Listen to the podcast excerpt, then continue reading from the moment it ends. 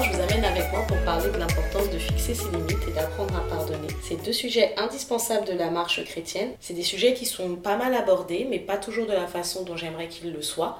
Donc je me suis dit que j'allais apporter ma pierre à l'édifice et partager avec vous mes réflexions. Mes réflexions reposent sur trois piliers, la Bible, Rendez-vous service pardonné de Joyce Meyer et Solutions pratiques pour pardonner l'impardonnable de David Stoop. Ce que je vous propose aujourd'hui, c'est pas une réflexion qui est totalement terminée parce que tant que je vais continuer à marcher avec le Seigneur, le Seigneur va continuer de m'éduquer, mais c'est où j'en suis dans ma compréhension du pardon et dans ma compréhension de l'importance de fixer ses limites. Pourquoi je fais ça? Parce que c'est des contenus que j'aurais moi-même aimé entendre quand j'ai commencé ma marche chrétienne parce qu'il y a plein d'idées reçues qu'on va essayer un petit peu de démolir, on va essayer de dégrossir tout ça ce soir. On va aborder plusieurs sujets, mon ancienne perception du pardon, ce que Dieu considère comme être le pardon, les idées fausses qu'on avait sur le pardon, que j'avais sur le pardon, mais je pense que je ne suis pas la seule à les avoir, qu'il m'a fallu déconstruire et que je déconstruis encore aujourd'hui, l'importance d'embrasser ses responsabilités, fixer, respecter et faire respecter ses limites, et enfin apprendre à se taire. Donc ça c'est un petit peu le programme de ce soir. J'ai pas un plan détaillé, je vais vous parler comme je parle avec des amis, donc j'espère que vous trouverez ça cool. Moi avant de rencontrer le Seigneur, j'avais plein d'idées reçues et je pense qu'on a tous des idées reçues concernant le pardon parce que qu'on le veuille ou non, on grandit dans une société qui vient nous donner sa vision, sa perception et sa conception du pardon. On a la société qui nous influence, on a les films, on a les séries télé, mais bien plus important que ça, on a nos familles, nos amis et nos communautés qui viennent influencer notre façon de voir ou de concevoir le pardon. Il y a plein de sujets qui me portaient, enfin, qui étaient assez difficiles pour moi avec le pardon. Par moments, je voulais pardonner, mais j'avais l'impression que si je pardonnais totalement, ça voulait dire que ce qui s'était passé, c'était ok ou que l'autre s'en sortait trop facilement. C'était vraiment les deux plus gros obstacles qu'il y avait dans le fait de pardonner pour moi. C'était que pardonner, ça revenait à dire que ce qui s'est passé, c'était bien, que ce qui s'est passé était tolérable ou ce qui s'est passé était juste. Alors j'ai grandi avec un grand frère et une petite sœur, et bien souvent quand euh, l'un ou l'autre faisait des bêtises, Ma mère, elle avait toujours tendance à me dire Oui, mais tu es plus intelligente, donc prends sur toi. Et je trouvais ça tellement injuste de venir me dire à moi de prendre sur moi face aux mauvais comportements, plutôt que d'essayer de faire en sorte que ceux qui ont les mauvais comportements arrêtent d'avoir des mauvais comportements. Et très longtemps, une de mes difficultés avec le pardon, c'était Mais pourquoi moi je dois pardonner alors que la personne qui se comporte mal continue de se comporter mal encore et encore et encore et encore et encore et encore? Pourquoi c'est à moi de supporter toute l'idiotie ou toute la bêtise du monde? Et là, là, je vous donne mes premiers questionnements, mais je vous les donne de manière très très polie. À l'époque, on n'avait pas ce degré de politesse et c'était vraiment des sujets qui m'agaçaient au plus haut point. Parce que pourquoi c'est à la personne offensée ou à la personne blessée de faire tous les efforts pour pardonner Et ça, c'est des choses qui étaient plus ou moins difficiles. Après, il y avait aussi une idée, et je ne suis pas la seule, et je pense qu'il y a encore beaucoup de personnes qui, qui ont cette mentalité-là et qui sont construits avec cette idée-là, pour moi, il y avait des choses qui étaient clairement impardonnables. Euh, on ne pardonne pas quelqu'un qui a tué, on ne pardonne pas quelqu'un qui a violé, on ne pardonne pas un esclavagiste, on ne pardonne pas un raciste, on ne pardonne pas... Enfin, il y avait une liste d'offenses, et elle était très très longue, ma liste d'offenses, où pour moi, on était clairement hors de ma capacité à pardonner. Parce que c'était vraiment inimaginable pour moi de pardonner ce genre de choses. Après, Dieu, il a commencé à travailler avec moi. Dieu a commencé à travailler, je pense que Dieu travaille en nous bien avant que l'on le rencontre, bien avant que l'on l'accepte dans notre vie. En tout cas, moi, Dieu, il m'a toujours accompagné et je vois aujourd'hui, maintenant que je le connais mieux, toutes les fois où il a mis sa main dans ma vie avant que je n'ai conscience de, pas de sa présence parce que je savais que Dieu existait, mais avant que je prenne l'engagement de marcher conformément à sa parole. Dieu, m'a toujours accompagné, mais ça, ça sera peut-être le sujet encore une fois d'un autre podcast. Mais peu importe, Dieu, il avait déjà commencé à travailler le fait que, bon, rien n'est aussi impardonnable que ce que l'on pense. Mais c'était vraiment, pardonner, c'était quelque chose de compliqué. Donc, il pouvait m'arriver de penser, parce que sincèrement, je pensais qu'avec toute ma générosité, j'avais pardonné, et de me rendre compte qu'en fait, j'avais pas pardonné, j'avais juste décidé d'enfouir ça dans une boîte bien loin et de, de détourner mon regard, parce que si on ignore un problème, chez moi, il disparaît. En tout cas, c'est comme ça que j'ai été éduquée. Ne pas se prendre la tête sur quelque chose et choisir d'ignorer le problème le fait disparaître. Et ça aussi, c'est quelque chose de totalement faux. On peut pas se contenter d'ignorer une douleur ou d'ignorer une peine et de penser que ben, si je fais semblant de pas l'avoir assez longtemps, elle va finir par arrêter d'impacter ma vie ou elle va finir par me laisser tranquille. Bien loin de là parce qu'il y a toujours un retour de bâton quand on choisit d'utiliser cette méthode. Quiconque choisit d'enfouir ses émotions, quiconque choisit d'enfouir ce qu'il ressent ou choisit d'ignorer ce qui a besoin d'être restauré, bah, il y a juste un moment où cette chose-là, elle va revenir, elle va revenir et elle va te mettre un châssis en pleine gueule. Moi, personnellement, c'est ce qui m'est arrivé à plusieurs reprises. Après, c'est pas pas des petites choses. Hein. Je suis pas en train de dire quelqu'un m'a bousculé dans la rue et j'ai choisi d'ignorer. Moi, je parle plutôt de, j'avais j'avais un ex qui a essayé de forcer un rapport et j'ai comme fait un blackout. J'étais en mode, ben, je ne veux pas y penser, ça ne s'est pas passé, ce n'est pas arrivé, j'ai mal compris ce qui s'est passé. Je ne voulais pas y penser. De toute façon, à ce moment-là de ma vie, j'avais pas le temps d'y penser. C'était la galère avec mon frère, c'était la galère avec ma mère, c'était la galère avec ma soeur. J'allais bientôt être de nouveau SDF, fallait que je me retrouve un, fallait que je me retrouve un logement si je voulais pas finir à la rue. Je n'avais pas le temps, je n'avais pas le temps de gérer cette chose. Je n'avais pas non plus l'envie de gérer cette chose vu que c'était quelqu'un que j'aimais énormément qui venait de faire quelque chose qui est, bah, qui est blessant, qui est décevant, c'était une agression, ça rentre dans, dans tout ce qui est de l'ordre de l'intimité, donc ça rentre ben, dans sa personne, enfin dans, dans ma personne. C'était beaucoup trop à gérer. J'avais pas le temps de gérer. C'est pas juste j'avais pas le temps, je n'avais aucune envie de le gérer. Cette chose-là, elle est arrivée vers, on va dire, peut-être les années. Ouais, ça, il me semble, 2017. Je l'ai ignoré j'ai continué à faire ma vie, j'ai eu d'autres difficultés, c'est quelque chose qui a impacté d'autres aspects de ma vie privée comme de ma vie publique. J'avais plus trop envie de créer du lien avec des nouvelles personnes masculines, j'avais plus trop envie de parler à des nouvelles personnes masculines et j'avais un comportement passif-agressif parce qu'en fait quand on est blessé mais qu'on fait semblant d'ignorer le problème ou qu'en tout cas on l'a enfoui suffisamment loin pour, pour ne pas le calculer parce qu'on n'est pas en état de le gérer à ce moment-là, ça n'empêche pas que ça impacte notre mode de fonctionnement, notre mode de pensée, notre façon de se comporter, et ça continue d'impacter notre vie et nos relations avec les autres. Et puis un jour, été posée dans une autre situation, et ça est revenu ben, sous forme de flash. Et quand c'est revenu sous forme de flash, c'était pas la meilleure période de ma vie, mais c'était un moment où j'étais quand même plus apte à le gérer. Je n'avais toujours aucune envie de gérer ça, mais j'ai compris que ben, là, j'avais pas trop le choix, il fallait se poser accepter de mettre des mots sur ce qui s'était passé, accepter de faire le deuil de ce qui s'était passé, en parler si j'avais besoin d'en parler, en parler jusqu'à un certain point, peut-être en reparler avec lui, mais ça, ça s'est avéré euh, franchement inutile. J'ai essayé, mais il n'était pas en mesure. Je pense qu'avec ses capacités, il n'était pas en mesure d'avoir cette discussion-là. Et surtout, il a fallu que je laisse du coup le temps et l'espace à Dieu pour réparer tout ça mais je pouvais pas venir demander à Dieu de réparer un problème que j'avais choisi moi-même d'ignorer parce que Dieu il peut intervenir vraiment à 100% quand on lui laisse la main sur les situations. Et pour lui laisser la main sur les situations, il faut choisir de lui laisser la main sur la situation. Donc si on choisit d'ignorer, c'est comme quand on choisit nous de, de rester fâché ou en colère ou de s'y approcher, on laisse pas la place à Dieu de travailler. Dieu, quand il nous donne son pardon, il ne vient pas dire que ce qui s'est passé c'était ok. Quand Dieu a pardonné les péchés de l'humanité, il n'a pas dit que ce qui s'était passé c'était ok. Il n'a pas dit que ce qui s'était passé c'était bien. Il n'a pas dit que c'était tolérable. Il n'a pas dit que c'était cool. Il a dit le salaire du péché c'est la mort. Il n'a pas dit continue à pécher, à pécher encore. Je me suis fait crucifier, je vais me refaire crucifier 50 fois. Il n'a pas du tout dit ça. C'est pas ce qui nous a été dit. Ce qui nous a été dit, c'est que le péché mettait un mur de séparation, mettait une séparation entre Dieu et les hommes, mettait une séparation entre nous et notre Créateur nous empêchait de vivre conformément au plan qu'il avait pour nous, conformément à tout ce que lui voulait nous donner, et qu'en fait tous nos péchés nous séparaient de lui. Sauf que le prix de ce péché-là était tellement lourd qu'il a bien compris, Dieu, que l'homme ne pourrait jamais payer le prix de ce péché-là. Et c'est pour ça qu'il a donné son Fils unique. Jean 3,16 Car Dieu a tant aimé le monde qu'il a donné son Fils unique afin que quiconque croit en lui ne périsse point mais qu'il ait la vie éternelle. Dieu a donné son Fils unique afin de payer le prix de nos péchés. Il s'est juste dit le prix est tellement élevé que personne, si ce n'est Dieu, ne peut payer ou restaurer. Et c'est pour ça qu'il nous a donné Jésus. Il n'a pas dit ce que vous avez fait c'est ok, le mal que vous avez fait c'est ok, les mauvais comportements c'était ok.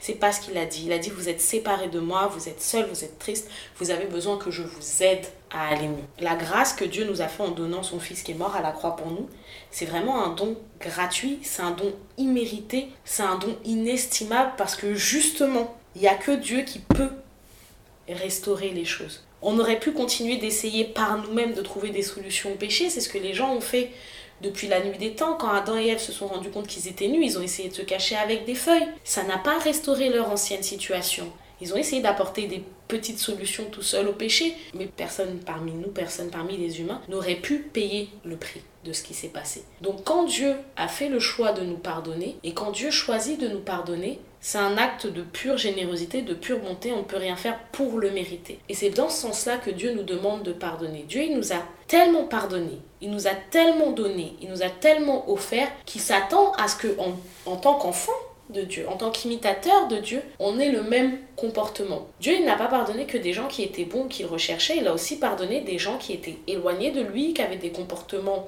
plus que moyens. À partir du moment où on se repent, Dieu nous pardonne. Du coup, nous, il s'attend aussi à ce qu'on donne notre pardon. Mais si on regarde bien, après, peut-être que si j'ai tort, vous me le direz, Jésus est mort à la croix avant qu'on ait conscience qu'il est mort à la croix pour nous. Il a prouvé son amour pour nous, il nous a pardonné avant même, pour certains, et en tout cas c'était mon cas, qu'on ait conscience qu'on avait besoin d'être pardonné. Du coup, Dieu ne nous demande pas d'attendre que les autres se repentent pour les pardonner, mais il nous demande de donner le pardon gratuitement, librement, comme lui nous l'a donné. Après, à aucun moment Dieu dit que ce qui s'est passé c'est ok, et que pardonner ça veut dire que ce qui s'est passé c'est normal, et que pardonner ça veut dire que l'autre va s'en sortir sans conséquence. En fait, quand on pardonne, du point de vue biblique, on dit Seigneur, je sais que moi j'ai eu beaucoup de lacunes, j'ai beaucoup de péchés. Je sais que sans ta grâce, sans ton amour, je pourrais pas m'en sortir. Sans ton amour, je ne peux pas marcher droit. Sans ta présence, je ne peux pas marcher droit. J'ai besoin de toi dans ma vie pour avancer. J'ai besoin de toi dans ma vie pour devenir une meilleure personne. J'ai besoin de toi dans ma vie pour m'aider à passer outre tous ces manquements. Toute seule, je ne peux rien, mais avec toi, je peux tout. Je sais que ces personnes-là, par moments, elles ont des mauvais comportements, par moments, elles font des choses inacceptables, mais finalement, dans la vie, on ne peut donner que ce que l'on a. Et si ces gens-là, tout ce qu'ils avaient à donner, c'était si noir, si triste, si sale, finalement, Seigneur, c'est que ils ont besoin de ta présence, ils ont besoin que tu interviennes. Moi, je ne peux pas régler ces choses-là par moi-même parce que je ne peux pas, à moi toute seule, réparer le mal qu'il y a parfois en eux, réparer le mal, leurs souffrances, leurs blessures, leurs problématiques. Mais si quelqu'un peut, et s'il y a bien une seule personne qui peut transformer leur vie, qui peut faire que ce qui s'est passé ne s'est pas passé sans aucune raison, que ce qui est arrivé n'est pas arrivé sans aucune raison, c'est toi, Seigneur. Je ne dis pas que qui s'est passé c'était bien. Je dis justement que la seule personne qui peut tirer du positif de quelque chose qui était négatif, c'est toi. Donc je dépose cette situation entre tes mains, je te laisse me justifier, je te laisse le justifier et je te laisse t'occuper de ton enfant.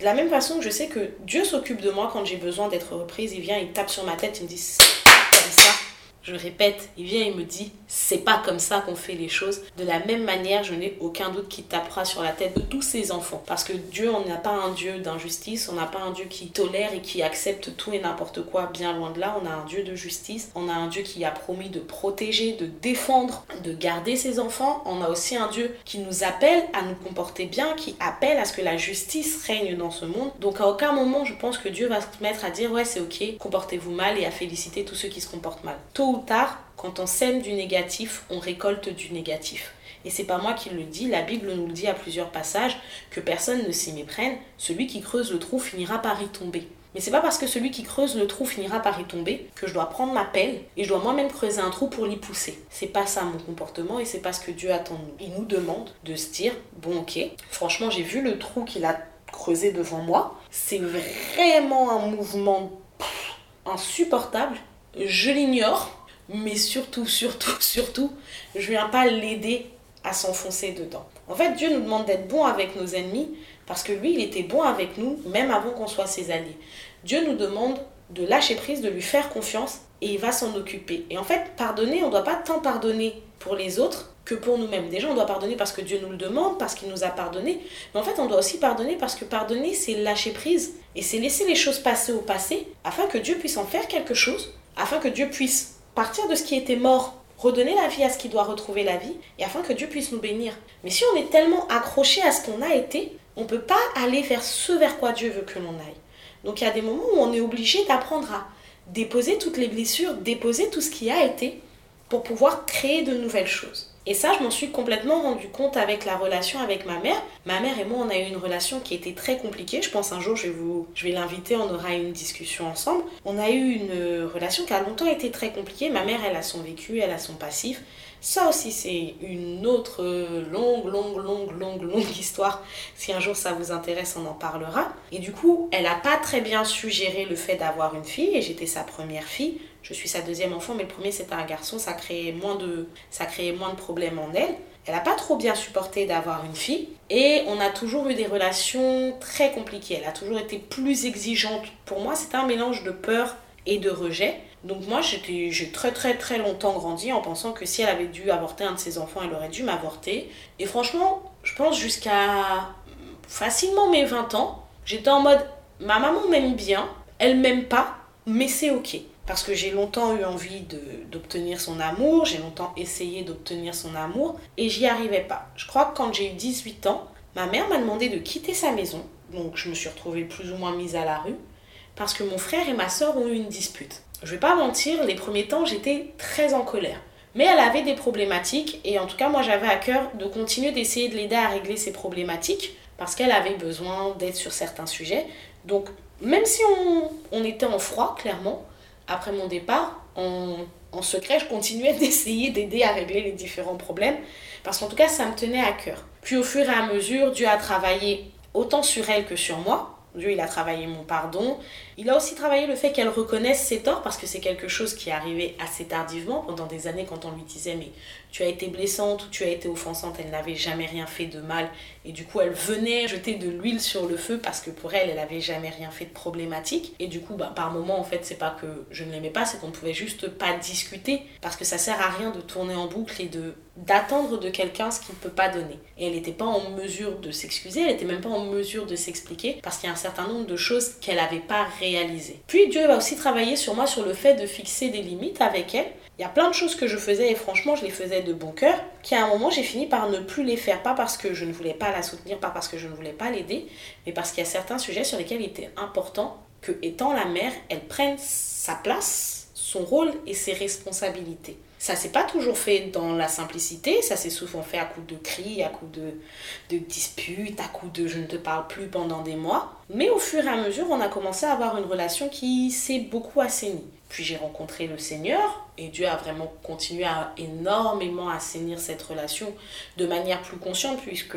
voulant obéir à la parole de Dieu, voulant respecter, aimer et bénir mes parents, je savais que j'avais un grand travail de, de pardon parce que j'avais enfoui pas mal de, de ma colère ou de mes ressentis parce que j'avais pas le temps de les gérer et puis parce que surtout ça n'aboutissait à rien. Ça ne sert à rien d'être en colère contre quelqu'un qui n'en a rien à foutre et ça ne sert à rien d'être en colère quand la situation est ce qu'elle est. Donc j'avais fini par me dire, bon ben, je prends ce qu'elle est capable de donner, même si ce qu'elle est capable de donner n'est pas forcément ce que j'aurais aimé moi recevoir à ce moment-là. Mais Dieu a commencé à continuer à travailler et notre relation continuait à s'améliorer jusqu'au jour où, suite à, à des difficultés qui, qui lui sont propres, si un jour elle souhaite vous en parler, elle vous en parlera, sinon c'est pas à moi d'en parler pour elle. Elle est venue, elle s'est retrouvée à dormir à la maison, à faire un petit temps à la maison pour se ressourcer. Elle est venue à l'église et elle a rencontré le Seigneur.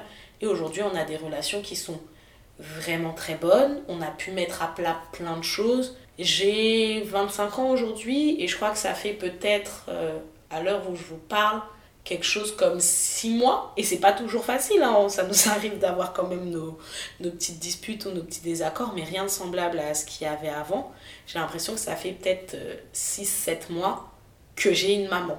Parce que j'ai dû faire le deuil de ce qu'elle n'avait pas été, j'ai dû faire le deuil, elle aussi, elle a dû faire le deuil de ce qui n'a pas été, de la relation qui n'a pas été, du coup de la relation qui ne peut plus être pour qu'on travaille à construire celle qui sera. Ça a été un travail de mon côté de pardon, ça a été un travail de mon côté d'acceptation, ça a été un travail de, renoncement aussi, de pas se dire mais euh, bon c'est gentil hein, mais t'as fait des foutaises pendant 24 ans et quelques et là t'arrives, euh, ça y est tu rencontres le Seigneur et, et c'est la fiesta.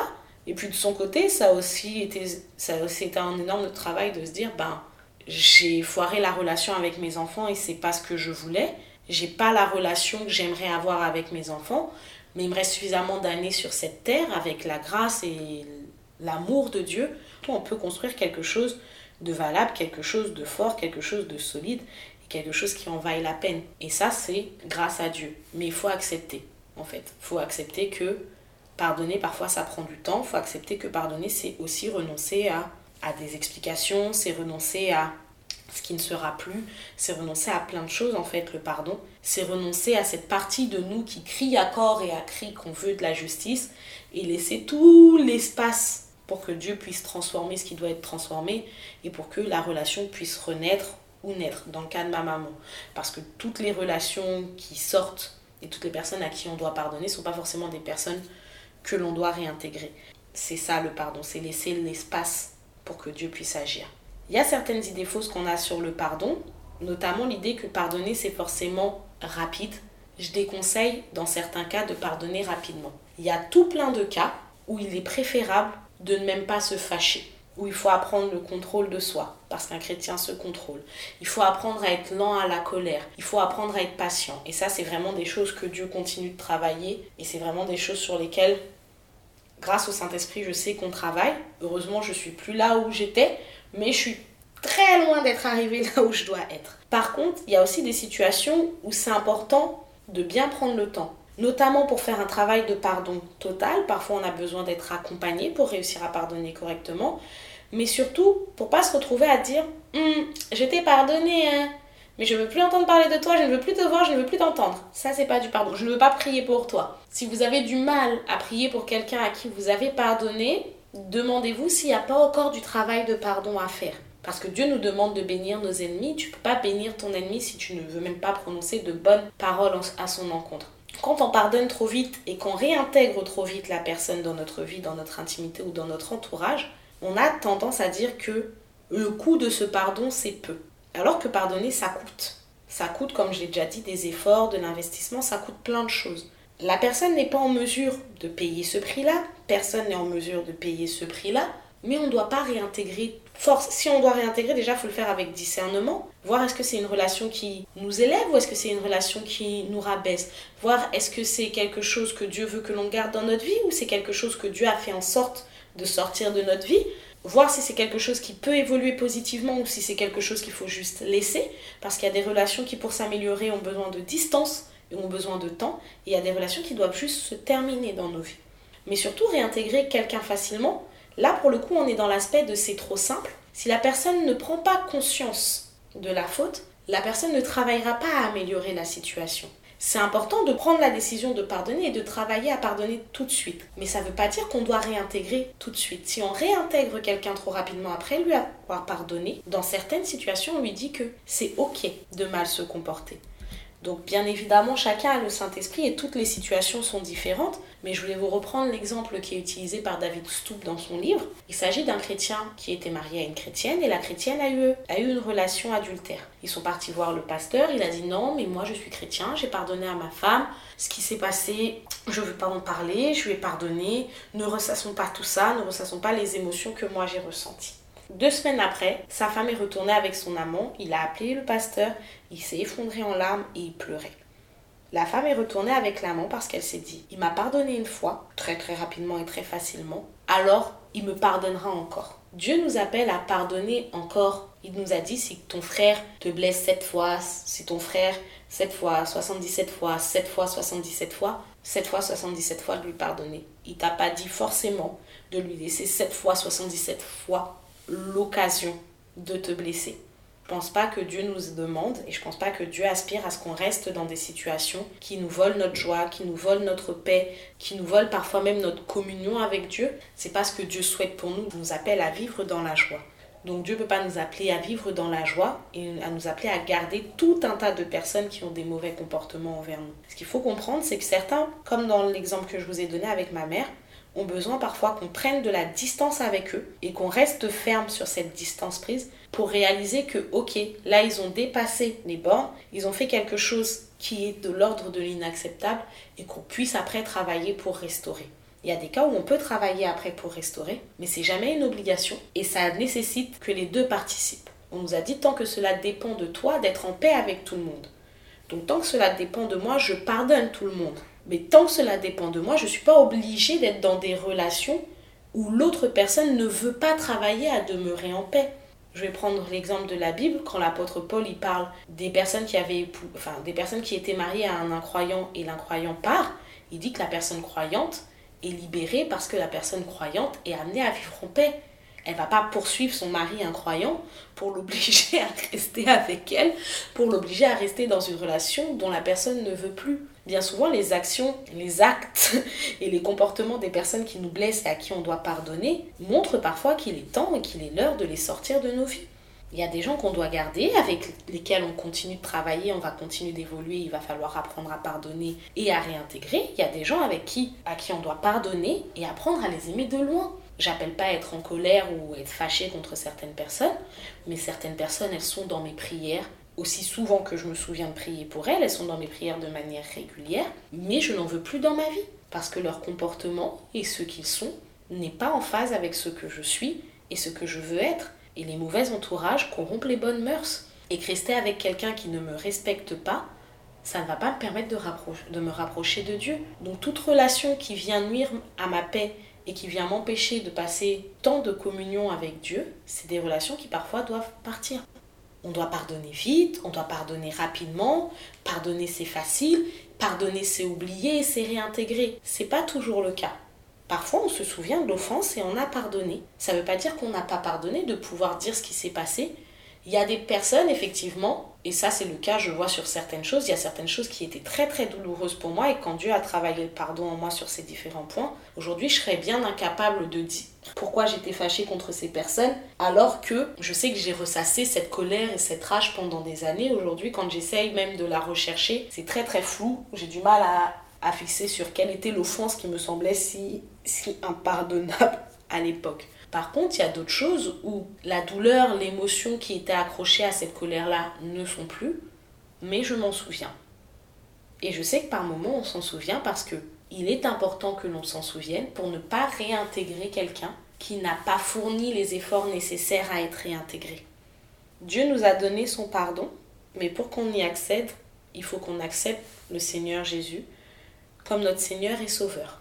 Il faut que l'on croie en lui quand on commet un péché, on doit se repentir. Et se repentir, c'est pas juste dire pardonne-moi Seigneur, c'est aller voir Dieu, avoir conscience que ce qu'on a fait est mal, demander pardon avec l'envie de ne pas rechuter. J'ai pas dit qu'on était des êtres parfaits et que dès le premier repentir, il y a certains péchés qui s'arrêtent. Par contre, il y a des péchés dans lesquels il peut nous arriver de retomber, mais on doit vraiment avoir à cœur de s'en détourner.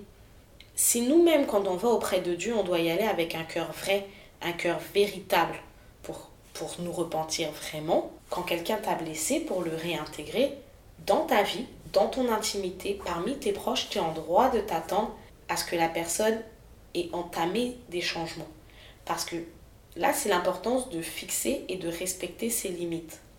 On a tous des choses qui sont inacceptables pour nous parce que ces comportements-là ne sont pas bons, parce que ces comportements-là ne sont pas sains, parce que ces choses-là ne sont ni bénissantes ni édifiantes et qu'on n'a pas l'obligation de s'en entourer. Dieu ne nous appelle pas à rester dans un milieu et à subir tout et n'importe quoi de la part de nos fréquentations et de nos proches.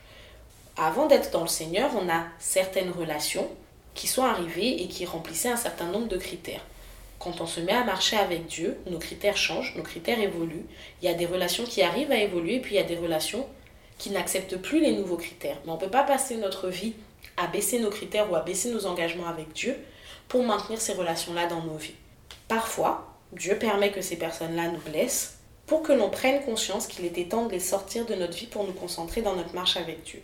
Quand on a une limite, quand on fixe une limite, on a suffisamment de valeur avec Dieu pour la maintenir, la faire respecter et avoir confiance dans les limites que l'on fixe. Je sais que c'est quelque chose qui est très compliqué, moi je l'ai vu dans les relations avec certains de mes proches. Il fut un temps où j'aurais accepté certains types de comportements. Aujourd'hui, je communique et j'informe que ce comportement-là, c'est un comportement qui n'est pas bon, c'est un comportement qui est blessant, c'est un comportement dont je ne veux plus dans ma vie et dans mon entourage. Si la personne l'entend, le comprend, l'accepte, on continuera à marcher ensemble. Si la personne estime qu'elle peut continuer à me manquer de respect, à me blesser ou à me dévaloriser, c'est juste une personne qui ne doit pas rester dans ma vie et dans ce cas-là, je la sors de ma vie. Et je sais que quand on sort ces personnes-là de nos vies par moment, parce qu'on a des limites et qu'on a des critères, et qu'en fait Dieu nous a appris à fixer nos limites, je sais que l'ennemi vient nous dire, tu es sûr que c'est ton rôle de chrétien? Parce qu'un vrai chrétien aime en tout temps. Un vrai ami aime en tout temps. L'amour accepte tout, l'amour pardonne tout, l'amour tolère tout, l'amour subit tout ayons un peu de bon sens et un peu de discernement dans certaines choses. Dieu lui-même fixe des conditions et Dieu lui-même a fixé des cadres. Je vous laisse regarder les différentes alliances. Je vous laisse regarder les différents versets où Dieu nous dit Celui qui garde mes commandements est mon ami. Il n'a pas dit celui qui connaît mon nom est mon ami. Il a dit celui qui garde mes commandements est son ami. Il y a des critères pour être en amitié avec Dieu. Il y a des critères pour être en alliance avec Dieu. Il doit y avoir des critères pour faire partie de notre entourage. Il doit y avoir des critères pour être en alliance avec nous. Il doit y avoir des critères pour nous fréquenter. Il n'y a pas de critères pour être généreux. On doit être généreux, on doit aimer, on doit bénir tout le monde. Mais bénir tout le monde ne veut pas dire être en alliance avec chacune de ces personnes. Et je vous laisse réfléchir à ça. Si Dieu qui est Dieu fixe des limites et nous appartient de les respecter pour rester en communion avec lui, pourquoi nous, ses enfants, est-ce qu'il nous appellerait à être en communion avec tout et n'importe quoi? J'ai vu vraiment aucun passage de la Bible qui nous dit soyez en communion avec tout et n'importe quoi, acceptez tout et n'importe quoi comme comportement. Bien loin de là, on nous recommande très souvent de faire attention à qui nous entoure, au mode de fonctionnement des gens qui nous entourent, à ce qui nous entoure, à ce qui nous influence, à ce qui nous conditionne. Et eh bien on doit avoir cette intelligence et fixer ses limites. Et on doit aussi apprendre à les faire respecter. Et c'est là que je pense qu'il est important de prendre ses responsabilités et d'assumer ses responsabilités parce que, et ça je m'en suis rendu compte, bien souvent on se plaint que les gens se comportent mal, nous traitent mal ou ne sont pas bons, alors que foncièrement, les gens se comportent avec nous comme ils pensent être autorisés à le faire. Si les gens se comportent mal, c'est bien souvent parce que les limites n'était pas clairement définie et on n'est pas resté ferme sur ses limites. Je le sais, il peut arriver qu'il y ait des gens qui soient dans nos vies depuis tellement longtemps ça fait bien longtemps qu'on a oublié de laisser des limites ou de, de, mettre des limites. Il y a des gens qui sont passés, qui ont eu un pass VIP, accès rapide à notre entourage et qui du coup ben, pensent que tout est permis. Mais c'était notre faute. Les gens ne se comportent avec nous que comme ils pensent qu'ils sont autorisés à le faire. Donc c'est à nous de prendre notre responsabilité en main, de définir des limites claires, de les rappeler si besoin et de s'éloigner quand il est l'heure de s'éloigner, de se séparer définitivement s'il est l'heure de se séparer définitivement, mais d'assumer le fait qu'on ait des limites, qu'il y ait des comportements à avoir et qu'il y ait des comportements à ne pas avoir envers nous. Et le dernier point que je voudrais aborder avec vous, c'est l'importance d'apprendre à se taire. Et ça, franchement, je sais que le Seigneur travaille sur moi parce que c'est quelque chose qui est très compliqué pour moi. Apprendre à se taire, apprendre à garder l'offense pour soi et apprendre à ne pas en parler tout le temps. Encore une fois, je ne parle pas des petites broutilles. Quand on est entouré de personnes qui nous aiment vraiment, elles ont à cœur notre bonheur, notre développement, notre progression. Et quand quelqu'un vient, on a été blessé, quand on est blessé ou quand quelqu'un se comporte mal envers nous et qu'après on en parle à d'autres personnes, on s'en rend pas compte, mais on vient mettre des petites pierres d'achoppement dans leur cœur. Moi, je m'en suis rendu compte avec mes amis. J'ai un entourage excellent. J'ai un entourage rempli d'amour. J'ai un entourage où, très honnêtement, moi qui n'ai pas été assez maternée par ma mère, même si là, depuis ces sept derniers mois, elle se rattrape de manière incroyable. Moi qui ai souvent manqué de ce petit côté protecteur et guerrier où les gens vraiment sont, sont là, sont soudés, ils tiennent ferme, ils tiennent leur position. Franchement, au niveau de mes amis, c'est quelque chose que je retrouve. J'ai des amis qui sont adorables, elles seraient prêtes à partir en guerre pour moi. C'est pas ce que je leur demande, mais elles seraient très largement prêtes à partir en guerre pour moi. Mes amis font preuve d'une solidarité à, à toute épreuve et d'un amour qui dépasse ce que j'ai connu bien souvent. Et je remercie le Seigneur parce qu'il m'a donné un entourage qui est vraiment formidable. Le problème, c'est que ça m'est arrivé à plusieurs reprises euh, ces deux dernières années. Quand j'ai commencé à faire mon travail de pardon, il y a des choses que j'avais pas réglées, donc il y a des choses dans lesquelles j'étais dans le ressassement. Je ressassais, je reparlais, j'en parlais, j'en parlais, j'en parlais, j'en parlais. Puis Dieu a travaillé mon cœur, puis Dieu a travaillé mon esprit, puis Dieu a commencé à me restaurer.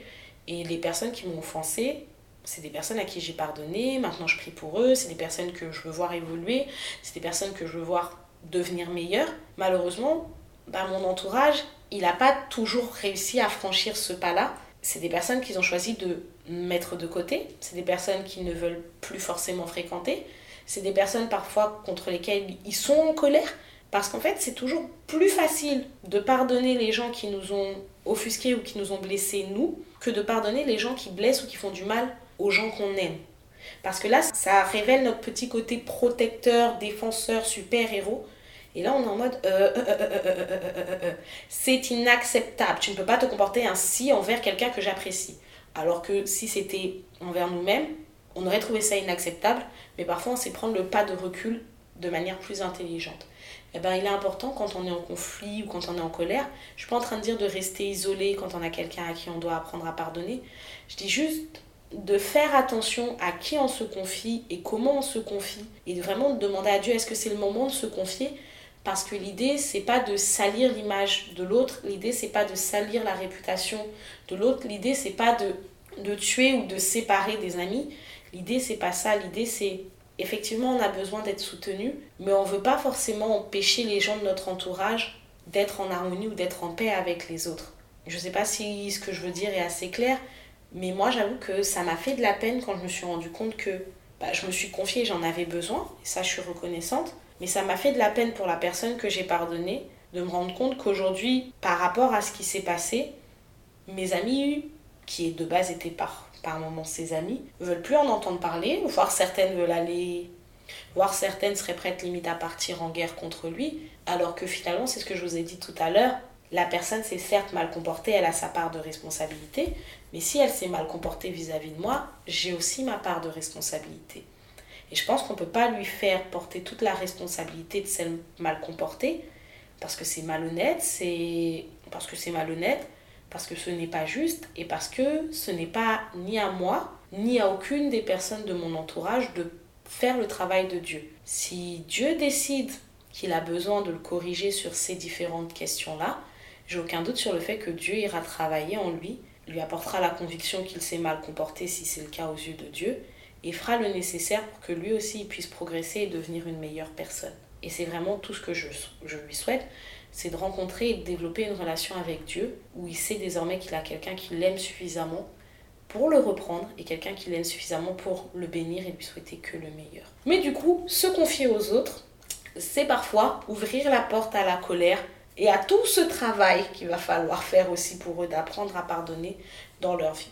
Et j'essaye vraiment, avec l'aide du Saint-Esprit, de moins ouvrir de petites portes de colère dans la vie de mes proches ou mon entourage, parce que leur cœur mérite d'être le plus paisible et le plus libre possible. J'espère que ce petit podcast vous aura aidé. J'ai essayé d'être concrète, j'ai essayé d'être synthétique, j'ai essayé d'être honnête et d'être franche. Je voulais vous parler de l'importance de pardonner et de fixer des limites. J'espère que je vous ai pas trop fatigué avec ma vie privée et je vous retrouve une prochaine fois pour parler d'un nouveau sujet. Bisous